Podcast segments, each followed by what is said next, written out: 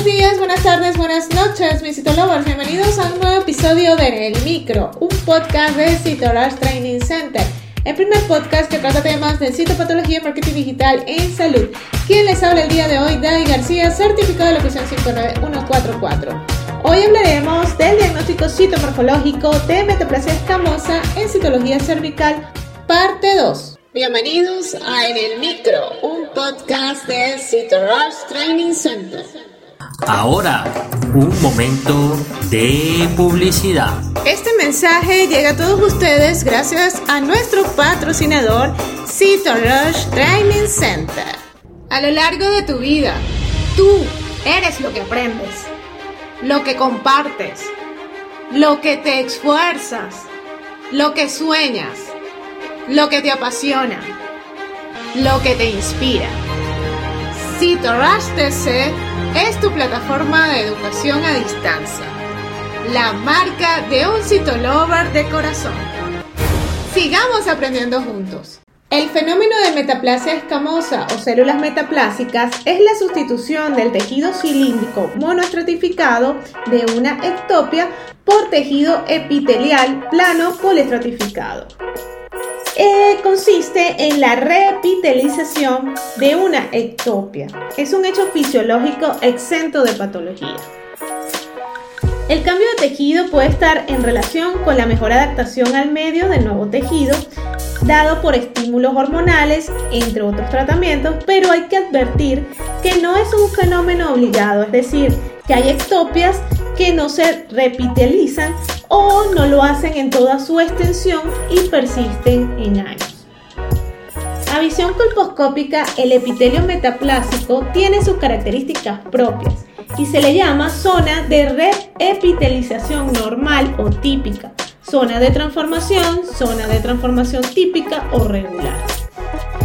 Cuando el epitelio metaplásico es anormal y existe una displasia o un cáncer, se observan imágenes mosaico, bases o punteados, leucoplasias, zonas de necrosis, vasos anormales, entre otros, dando lugar a transformaciones atípicas e irregulares o anormales. La llamada zona de reparación correspondería propiamente a la reepitelización de una erosión. Eso lo veremos en el episodio correspondiente a la parte 3 de la erosión. Existen dos tipos de metaplasia o dos modos distintos de reepitelización de una ectopia. La metaplasia indirecta o metaplasia fisiológica, la metaplasia escamosa y la prosoplasia. La metaplasia es la forma más frecuente de reepitelización de una ectopia y la teoría unánimamente aceptada. Este tipo de metaplasia consta de los siguientes pasos la aparición debajo del epitelio cilíndrico de una hilera de células llamada de reserva. Asimismo, la hiperplasia de células de reserva, la proliferación de células de reserva formando una franja de varias capas que levanta el epitelio cilíndrico. Va a haber desprendimiento del epitelio cilíndrico y detención de la proliferación de las células de reserva. Hay una diferenciación gradual y ordenada de las células de reserva indiferenciadas en el epitelio plano y una aparición de un epitelio escamoso normal maduro. Por consiguiente, el diagnóstico de metaplasia en un informe citológico carece de significado patológico. Sin embargo, la mayoría de las lesiones cervicales comienzan en la zona de transformación, en el tejido metaplásico. Y en el caso de la metaplasia directa o epidermización epidermoidización o ortoplasia, como se conoce, es otro modo de reepitelización de la ectopia, mucho menos frecuente y consiste en el avance del epitelio plano adyacente al cilíndrico que se deslizaría entre este y la membrana basal. Realmente a este proceso no se le debería llamar metaplasia porque su inicio no es a partir de las células de reserva. Sin embargo, algunos autores lo definen de esta manera.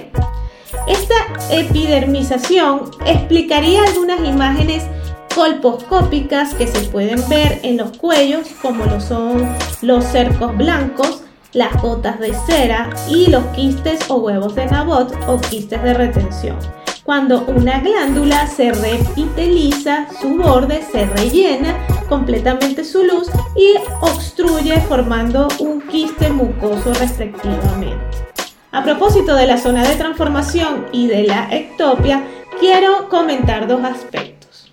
Se refiere a la observación que se hace en ocasiones en los diagnósticos citológicos del estilo de ausencia de zona de transformación o no se ven células de la zona de transformación. Y segundo, cuando se señala como diagnóstico en el informe compatible con ectopia o ectopia sin más.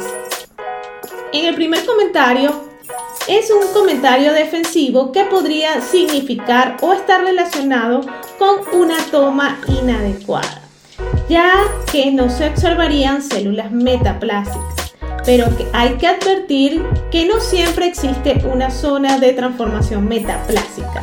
Si nosotros vemos células endocervicales en el extendido citológico, no es necesario hacer este tipo de comentarios porque la, la zona de transformación está representada por el epitelio cilíndrico, en este caso endocervical. Bien, porque eh, en este caso no exista una ectopia en el cervix, o bien porque haya una ectopia sin proceso de repitalización y por consiguiente pues no es obligado conseguir estas células metaplásicas en un frotis citológico. Entonces en ese caso no es necesario hacer ese comentario sino colocar que la muestra fue satisfactoria. En el segundo comentario sería inadecuado colocar compatible con ectopia porque la ectopia no es un diagnóstico citológico por sí mismo. Tanto la ectopia como la zona de transformación son imágenes y conceptos colposcópicos e histológicos que el ginecólogo ve con el colposcopio y que el patólogo ve en su corte histológico. Bien, más sin embargo, esta información nos puede ayudar a la interpretación citológica. El citólogo pues entonces va a ver en el microscopio estas células metaplásicas o cilíndricas que son la expresión citológica de la zona de transformación o de la zona de ectopia. Esto nos va a orientar en, en los datos clínicos para verificar si esas células realmente presentan alguna alteración o no. No es necesario tampoco informarlas en citología porque podríamos alertar o Em, en el caso de que la paciente lo lea, va a creer que tiene algún tipo de patología en esa zona. Si, si las células están normales, no deberían reportarse en el informe citológico. La presencia de las células cilíndricas, en este caso en menor cantidad o en mayor cantidad, puede hacer suponer pues, la existencia de una ectopia, pero no la asegura porque su origen puede ser endocervical. En todo caso, pues el citólogo debería ser cuidadoso al momento de hacer algún comentario. Al momento de hacer ese comentario debería ser porque ve alteraciones. Si realiza el comentario en el informe es porque ve algunas alteraciones en las células metaplásicas como la que vamos a ver en, la parte 3 de, esta, de estos episodios de metaplasia escamosa. Lo veremos en el siguiente episodio.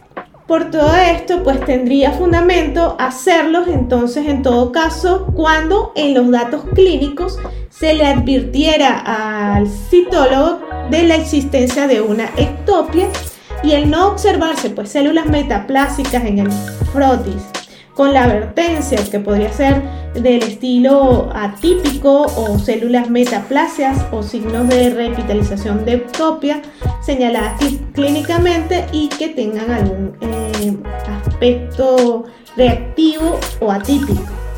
Por ello, esto sería lo más oportuno y adecuado en un informe citológico.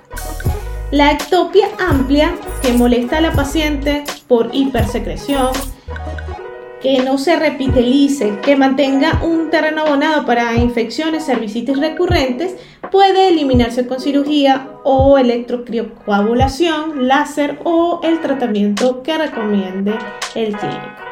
Si te interesa la citología foliativa, tenemos para ti el Master Training de Citopatología Ginecológica que inicia este 27 de junio, modalidad virtual. Incluye Se incluyen en él casos clínicos, recursos descargables, juegos, exámenes online y mucho más. Consulta en nuestro catálogo de cursos en la página web www.citorustc y consulta con cualquiera de nuestros asesores para mayor información. Y si te gustó en el micro, la mejor manera de apoyarnos es que compartas este podcast con tus amigos. Puedes escucharnos en cualquiera de las plataformas digitales disponibles como Spotify, iTunes o Google Podcast, o bien en nuestra página web citorushtc.com. Puedes seguirnos en las redes sociales como arroba Nos escuchamos en una próxima emisión.